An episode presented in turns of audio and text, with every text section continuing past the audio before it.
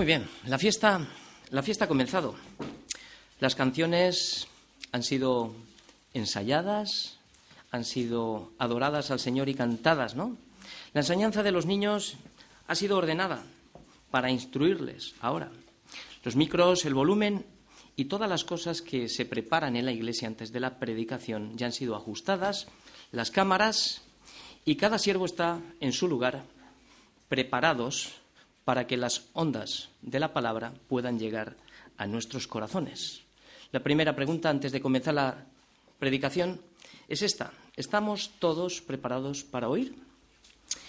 Porque son muchas, muchas las advertencias que cada domingo se predican desde este púlpito sencillo de madera lacada. Son muchas. Si no atiendes, si no oyes con atención, si no guardas en tu corazón las muchas advertencias que se nos están dando cada domingo acerca de la destrucción que se aproxima, seremos culpables de la locura más brutal.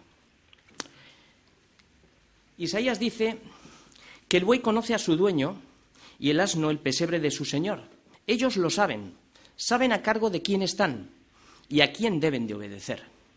Pero, ¿hasta cuándo seguiremos siendo negligentes, actuando como si no conociéramos quién es nuestro dueño y quién nos da de comer? ¿Hasta cuándo? ¿Hasta cuándo claudicaremos entre dos pensamientos? Los animales, cuando ven las señales de la tormenta que se avecina, lo que hacen es buscar rápidamente un refugio y guardarse. Esto lo hacen los animales. Pero nosotros, ¿qué hacemos con las advertencias que cada domingo se nos predica sobre la ira que se aproxima? En lugar de ir al escondite, que es Cristo, y refugiarnos de la tempestad, ¿qué hacemos? ¿Qué estamos haciendo? Algunos pájaros, como ya sabemos, ven venir el invierno y ¿qué es lo que hacen? Cambian de clima, se refugian. Pero nosotros, ¿qué hacemos? cuando estamos siendo advertidos constantemente, no haremos nada.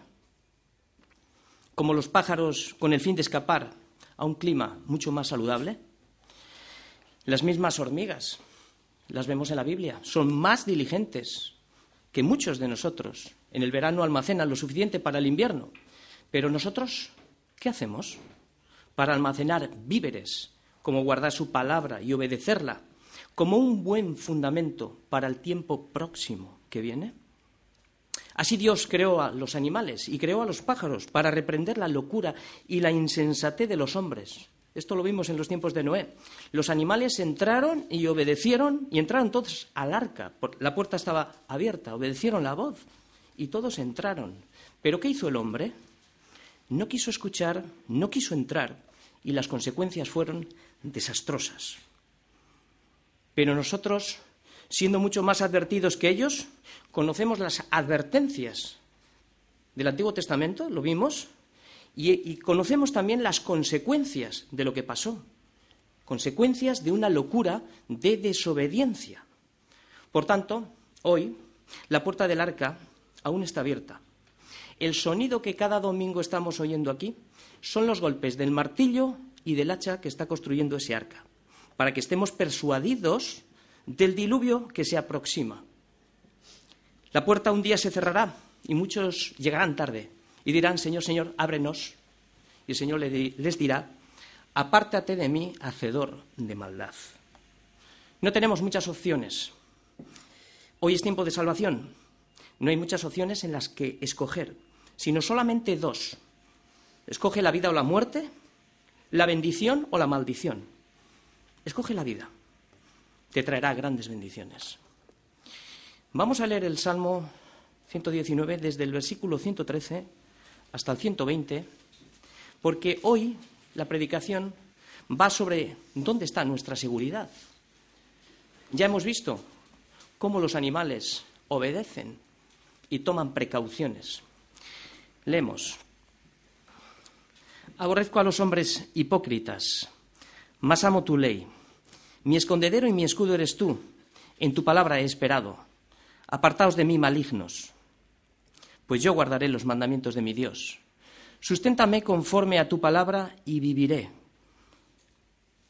Y no quede yo avergonzado de mi esperanza. Sosténme y seré salvo, y me regocijaré siempre en tus estatutos. Hollaste a todos los que se desvían de tus estatutos, porque su astucia es falsedad. Como escorias hiciste consumir a todos los impíos de la tierra. Por tanto, yo he amado tus testimonios. Mi carne se ha estremecido por temor de ti, y de tus juicios tengo miedo. Lo que hoy vamos a ver en esta estrofa son muchas turbulencias, como la estrofa de nuestra vida. Hay muchas turbulencias. Vamos a ver dónde la fe, como el oro, va a ser probada. Vamos a comprobar cuál es mi carácter, cuál es el carácter que yo debo de tener respecto a lo que se me está dando. Vamos a entender dónde debe de estar mi refugio, quién me capacita y vamos a ver también la ira de Dios y finalmente lo que vamos a ver es a quién temo yo. Esto es lo que vamos a ver. Cómo vivir seguros en medio de las pruebas. Salmo 119, del 113 al 120. Muy bien, vamos a empezar viendo mi carácter. Dice David, aborrezco a los hombres hipócritas, mas amo tu ley. David está comenzando esta estrofa mostrando cuál es su carácter y lo está contrastando entre dos ideas. Una, lo que aborrece, y la otra, lo que ama. Aborrecer y amar son dos caras de la misma moneda y siempre van juntas. Una determina la otra. Lo que yo amo determina lo que aborrezco y lo que yo aborrezco determina lo que yo amo. Es decir, si yo amo la verdad, automáticamente aborrezco la mentira. Pero si yo amo la mentira, automáticamente estoy aborreciendo la verdad, aunque diga lo contrario. Aunque diga lo contrario. La palabra hipócrita en este contexto lo que significa es un dividido de mente. Se refiere a personas que muestran indiferencia ante la palabra de Dios, causan divisiones y son malas influencias. Su objetivo es estorbar mi relación con Dios. Por eso David este, a este tipo de personas lo tiene muy claro. Este es el carácter de David. Los aborrece. ¿Por qué? Porque ama la ley de Dios. Evidentemente, vivimos en un mundo donde nos codeamos con mucha gente, pero cuando nuestra relación con Dios está siendo estorbada, ¿qué debemos de hacer? Apartarnos de las malas influencias para que no nos contaminen. Años atrás, unos años atrás, yo experimenté algo parecido a esto. Eran tiempos en los que yo estaba regresando del desierto de mi vida, diez años aproximadamente. Y recuerdo que un emisario del diablo se interpuso en mi camino. El objetivo era debilitar mi débil fe que me quedaba, la poca fe que tenía. Recuerdo que me afectó de tal manera que hizo tambalear mi relación con Dios. La oración llegó un momento que le perdí el sentido de la influencia. La única forma de evitar que estas influencias sigan afectando a nuestra mente es identificarlas y cortar que fue lo que más adelante hicimos. La única manera de identificar a los hipócritas es por sus frutos, no hay otra. Generalmente este tipo de personas son murmuradores, son criticadores, se creen, mejor que los demás, son soberbios, cuestionan continuamente a los pastores y maestros que Dios ha puesto en la Iglesia y no se someten a la autoridad de Dios ni a la Iglesia. Estas son sus características, son sus frutos para que nosotros los podamos identificar. También hay otro tipo de personas que están dentro de, las iglesias, de estos hay muchos, que todavía andan vagando entre dos pensamientos, porque no se han decidido a entregar su vida al Señor. Por eso están dudando de todo. Santiago a esta gente los llama gente de doble ánimo. Hoy opinan una cosa y mañana están opinando otra. El hombre de doble ánimo, como nos dice Santiago, es inconstante en todos sus caminos. Es un obstáculo, primero para él mismo, porque la palabra no tiene cabida en su corazón, y después para, para los demás, porque se muestra como una piedra de tropiezo que genera duda a los demás. Y la duda, sabemos que es un virus. Es un virus que penetra en la mente y mina nuestra fe, nuestra relación con la palabra de Dios y con la Iglesia. La duda viene de Satanás. Porque Satanás siempre está cuestionando la palabra de Dios. Tiene una pregunta muy favorita. ¿Con qué Dios ha dicho? Lo que debemos de aprender de este versículo es, es ver cómo David no está entre dos pensamientos. Este es un enfoque. Su enfoque es este. Mas amo tu ley. Quiero hacer un punto aquí. Porque a veces hablamos de amar y, hablamos de, obedecer. Amar. Y a veces se nos queda, se nos queda eh, en la parte de la superficie. Hay veces que, Señor, te amo por lo que me das, por lo que me das.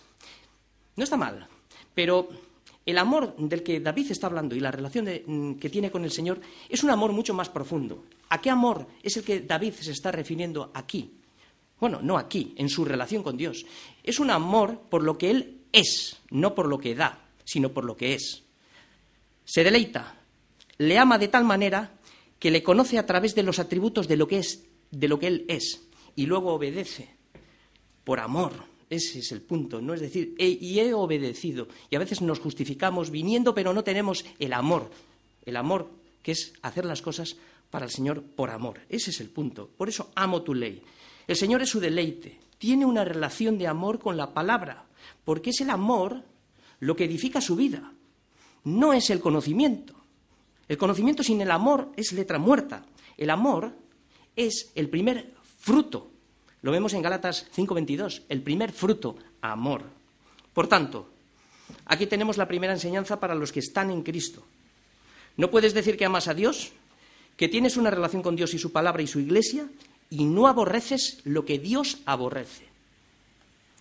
La hipocresía no solamente se da en la iglesia, se da en los falsos maestros también y en el mundo, sino también se da en nuestras vidas, también se da en nuestras vidas como cristianos.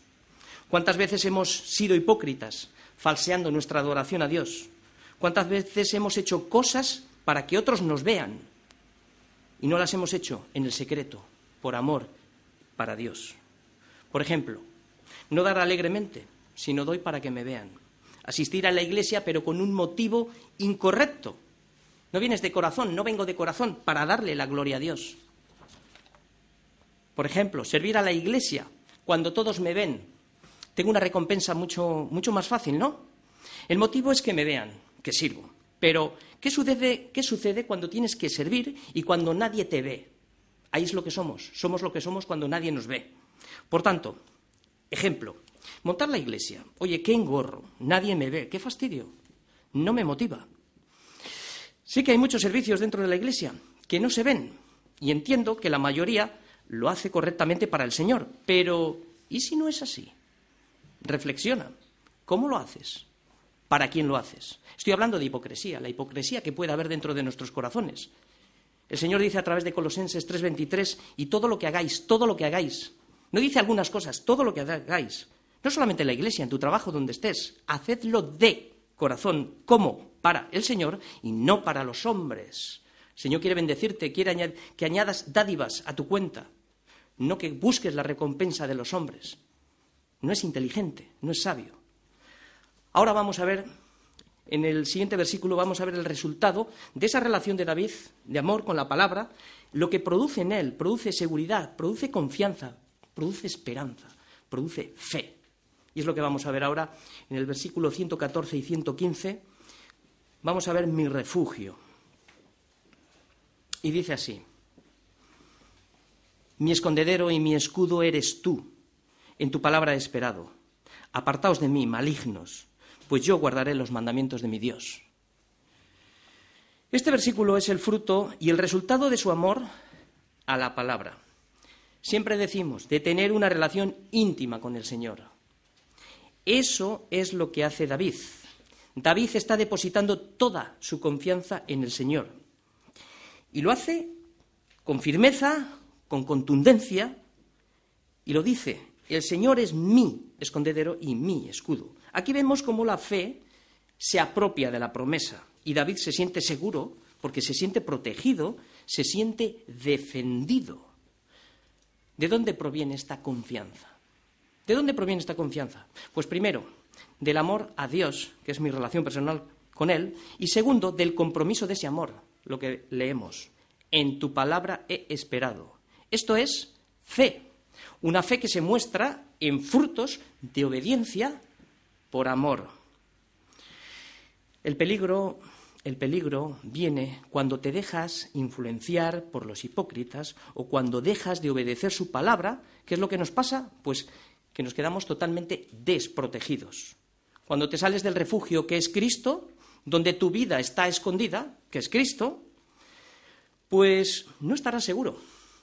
No estarás seguro fuera de Él. ¿Por qué? Porque separados de mí, dice el Señor, nada podéis hacer. Separados de mí, nada podéis hacer. No tienes ninguna garantía cuando cambias la reunión del domingo por la playa, no tienes ninguna garantía cuando cambias la silla de la iglesia por el sofá de tu casa, no, no tienes ninguna garantía cuando cambias el estar en comunión con los hermanos por estar en el cine o en otro lugar, o cuando cambias tu relación con Dios por una relación de pareja en yugo desigual. No hay ninguna garantía. Cuando cambias de servir a Dios para servirte a ti mismo, estás totalmente desprotegido. No vives seguro, no hay seguridad ahí. No pierdas de vista una cosa de lo que estamos viendo. No pierdas de vista que David no está en la playa o en un balneario de vacaciones afirmando su fe, no, sino que está confirmando su fe en medio de la prueba rodeado de hipócritas, malignos y gente impía. Ahí es donde está confirmando su fe. Es en medio de estas circunstancias donde la fe se prueba. Qué fácil sería para nosotros afirmar mi fe cuando todo me va bien. Qué fácil. Hasta los inconversos dan gracias a Dios cuando todo les va bien. Pero ¿qué pasaría cuando las cosas me van mal? ¿Dirías que sigue siendo el Señor tu escondedero y tu escudo? ¿O ya no es el Señor Dios ese que tú te o no es el Señor ese que tú te habías formado en tu mente, donde pusiste tu confianza? Deberíamos de aprender. Y estamos aquí para aprender, para capacitar a los santos para la obra del Evangelio. Y debemos de aprender de la confianza que David tiene. Debemos de aprender de tantas enseñanzas de la Biblia, sobre todo de los polluelos, que la confianza que tienen de su madre gallina. Antes de entrar Jesús en Jerusalén, dijo al pueblo, duros de cerviz, ¿cuántas veces quise juntar a tus hijos como la gallina junta sus polluelos debajo de las alas y no quisiste? Y no quisiste. El Señor quiere sacarnos del camino ancho donde está todos los peligros y luego quiere cubrirnos con las alas de su poder para que no solo estemos en su escondedero, sino para que también nos sintamos seguros y a salvo. De esto estamos hablando todo, el día. Yo supongo que nadie se siente tan seguro como se siente un polluelo debajo de una gallina. No encuentra mayor fortaleza, pero considera que su madre gallina es incalculablemente mucho más fuerte que él y se siente perfectamente seguro debajo de las plumas de su madre. por eso, solo hay un lugar, un lugar donde puedes vivir seguro, viviendo en el orden y la voluntad de Dios, pase lo que pase. Nadie puede tocar tu alma. Mientras te cobijes debajo de sus alas y tengas la confianza de un polluelo, estarás seguro. Examina hoy si tu vida está escondida en Cristo. Si has entrado en el escondedero que David entró cuando estaba siendo perseguido. Entró en la cueva de Adulán. Y hoy, esto es la iglesia, una cueva que está llena de gente pecadora, con las mismas marcas que tú y que yo. Eran los valientes de David, hombres afligidos, endeudados, amargados de espíritu. Este refugio es hoy nuestra cueva, la iglesia, Cristo. Solo es, solo es para hombres valientes, que se consideran pecadores, que reconocen su miseria espiritual. Así eran los hombres que decidieron ser leales a David para servir al Señor hombres que se convirtieron en un ejército llamado los valientes de David, hombres experimentados, ligeros como gacelas, valientes, esforzados, fieles, dispuestos a pelear, hombres sin doble de corazón, hombres que desarrollaron un corazón perfecto, un corazón íntegro, como el corazón de su rey David, que sigue peleando, defendiendo su fe a cualquier precio y en cualquier circunstancia, como sigue diciendo en el versículo 115. Apartaos de mí, malignos, pues yo guardaré los mandamientos de mi Dios. ¿Qué estamos viendo? Estamos viendo que esta estrofa está llena de conflictos, como ya habíamos dicho al principio, igual que la estrofa de los años de nuestra vida va a estar llena de conflictos. Debemos de saber que desde el momento que somos de Cristo, el mundo nos aborrece, porque el mundo entero está bajo el maligno, por eso existe el conflicto, porque no eres del mundo. La estrategia del enemigo, ¿en qué consiste? Pues mira, consiste en sacarte del escondedero que es Cristo, para quitarte el escudo de protección, que es la fe, y hacer que te avergüences de ella, de tal manera que te des la vuelta. Lo intentará a través de la persecución, como estamos viendo, a través de poner obstáculos en el camino, los hipócritas, o de ofrecerte un abanico de ofertas del mundo, como el diablo le ofreció a Jesús. La estrategia de David, aquí es donde debemos de aprender. Aquí. ¿Cuál es la estrategia de David? Consiste en ser más sabio que sus enemigos, como lo declaró en el versículo 98. La sabiduría de David consiste en aplicar el principio bíblico de la palabra, que es temer a Dios antes que a los hombres. Esto es el principio de la sabiduría, el temor a Dios. Y la inteligencia es apartarse del mal. Es lo que está haciendo aquí David cuando dice, apartaos de mí malignos. ¿Para qué? Para que el depósito de la fe sea guardado. Como sigue diciendo, pues yo guardaré los mandamientos de mi Dios. Esto es el inteligente. Nosotros, no solo se trata de saber dónde está la maldad, eso lo saben la mayoría, sino lo que se trata es de ser inteligente y apartarse de la maldad. La carta de Judas nos, da una advertencia a los santos a través del Espíritu Santo que hay hombres que han entrado en las iglesias, hipócritas, impíos, hombres malignos, la aplicación que el Espíritu Santo nos da por medio de Judas es que contentamos ardientemente por la fe que ha sido una vez dada a los santos. ¿Para qué? Para que guardes el depósito de la fe, como ha dicho David, y yo guardaré tus mandamientos. Que no reparemos en fuerzas a la hora de defender nuestra fe. Ningún esfuerzo es vano. Esforzaos al máximo. No dejes que los malignos te roben lo que te ha sido dado hay una responsabilidad por parte de cada uno de nosotros. David hace una declaración firme de fe y esta debería de ser la declaración personal, individual, que cada uno de nosotros deberíamos de hacer en este momento. Afirma estas palabras en tu corazón que retumben, pues yo guardaré los mandamientos de mi Dios. Pues yo guardaré los mandamientos de mi Dios. ¿Cómo vamos a enfrentar las pruebas? orando en todo tiempo, amando su palabra, viviendo bajo la protección de Dios, apartándonos del mal, defendiendo nuestra fe, guardando su palabra, obedeciéndola y pidiendo que nos capacite, como vamos a ver ahora en los siguientes versículos, que es lo que está pidiendo David. Provisión, mi provisión. Susténtame conforme a tu palabra y viviré, y no quede yo avergonzado de mi esperanza. Sosténme y seré salvo, y me regocijaré siempre en tus estatutos. En estos versículos vemos cómo David está totalmente apegado a la palabra y hace dos peticiones. La primera, sustento. Esto lo que significa es que nos apuntala en medio de la prueba y nos afirma. La segunda petición es similar, es que nos sostiene por encima de todo peligro, agarrándonos para que no te hundas en el mar de la prueba. Hoy en día no hay mucha preocupación por vivir una vida conforme a la palabra de Dios como estamos viendo aquí en la vida de David. Nos hemos relajado mucho.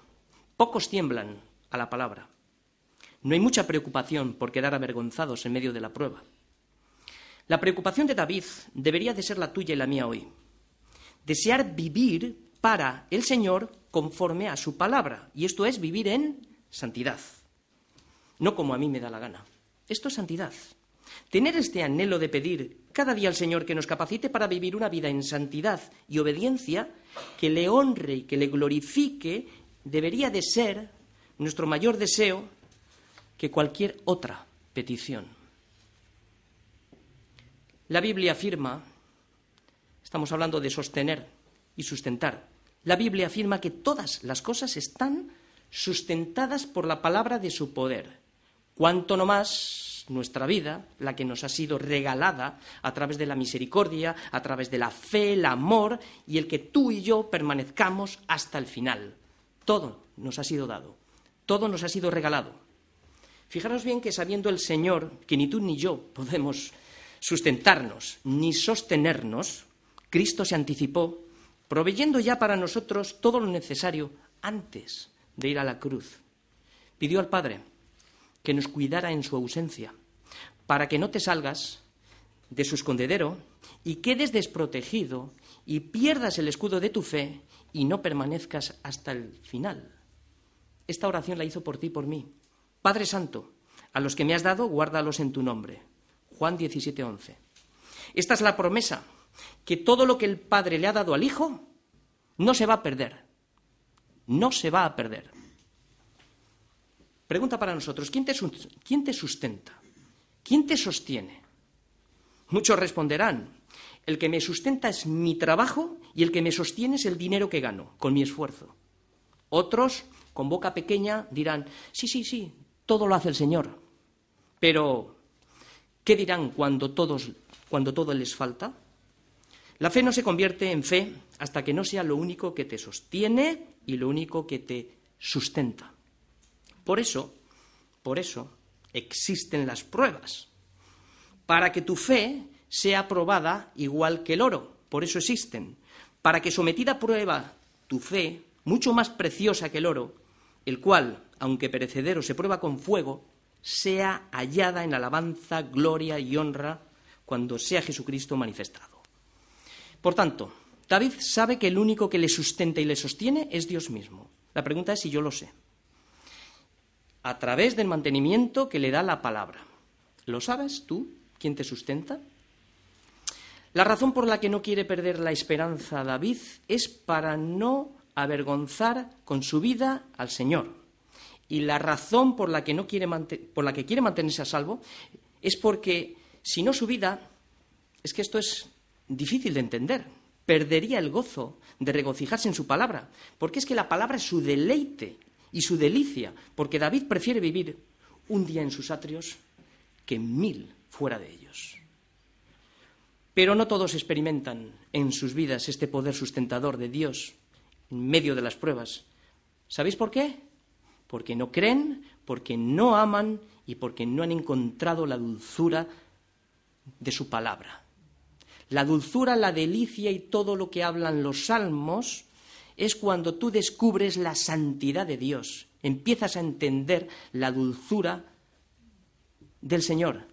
Y entonces lo aplicas a todos sus atributos y es cuando te puedes deleitar en ello. Al contrario, el creyente que se regocija, o sea, al contrario de los que no experimentan este poder, el contrario, o sea, el, creyente que se regocija en esta esperanza de la que estamos, de la que estamos hablando, encuentra su motivación para vivir una vida pura. O sea, encuentra la motivación, quiere la santidad. ¿Por qué? Porque todo aquel que tiene esta esperanza, la que tiene David en él, se purifica. Se purifica a sí mismo, así como él es puro. ¿Veis el carácter?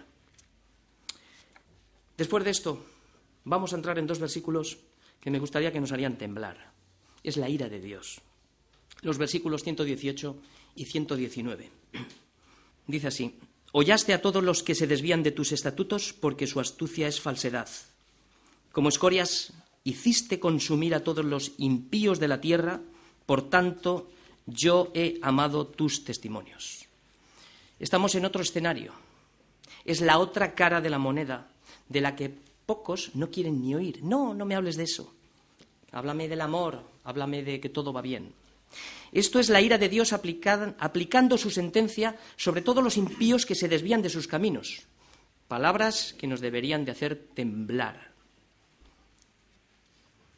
Caminamos por un mundo donde el suelo que pisas es como una fina capa que nos separa del gran abismo. Cada segundo que pasa se traga a muchos, igual que se tragó a Coré, hasta el mismísimo infierno. Y no sabes en qué momento se hundirá el paso que des en falso y serás tragado y añadido al infierno si no te has convertido de, todos tus malos caminos.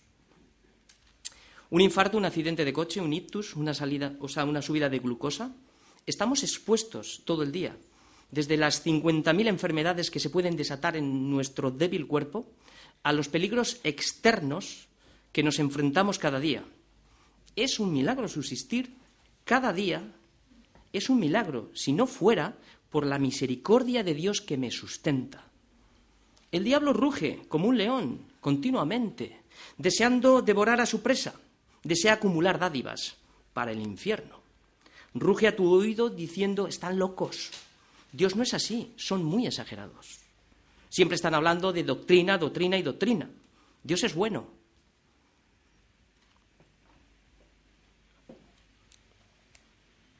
Ya me dijo uno a mí, vosotros pensáis que la palabra es una varita mágica.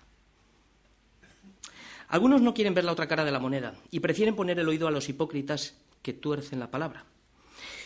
Como a mí me dijo uno, ¿no ves lo que dice la Biblia? Me lo dijo así. Al final, Dios reconciliará todas las cosas en Cristo, explicándome que todos somos salvos, o lo que otros dicen. El que es salvo, salvo es, pero viven como carnales. Otros dicen, ama a Dios y haz lo que quieras, pero puedes seguir pecando. Mira, si realmente amas a Dios, puedes hacer lo que quieras. Claro que sí, puedes hacer lo que quieras. Porque lo que quieras será hacer todo aquello que le, que le agrada a aquel a quien tú dices que amas si es que dices que le amas, porque de lo contrario es mentira que tú amas a Dios, porque Dios es amor, es amor y aborrece el pecado y el pecador que lo practica. Solo le puedes amarle si su amor ha sido derramado en tu corazón.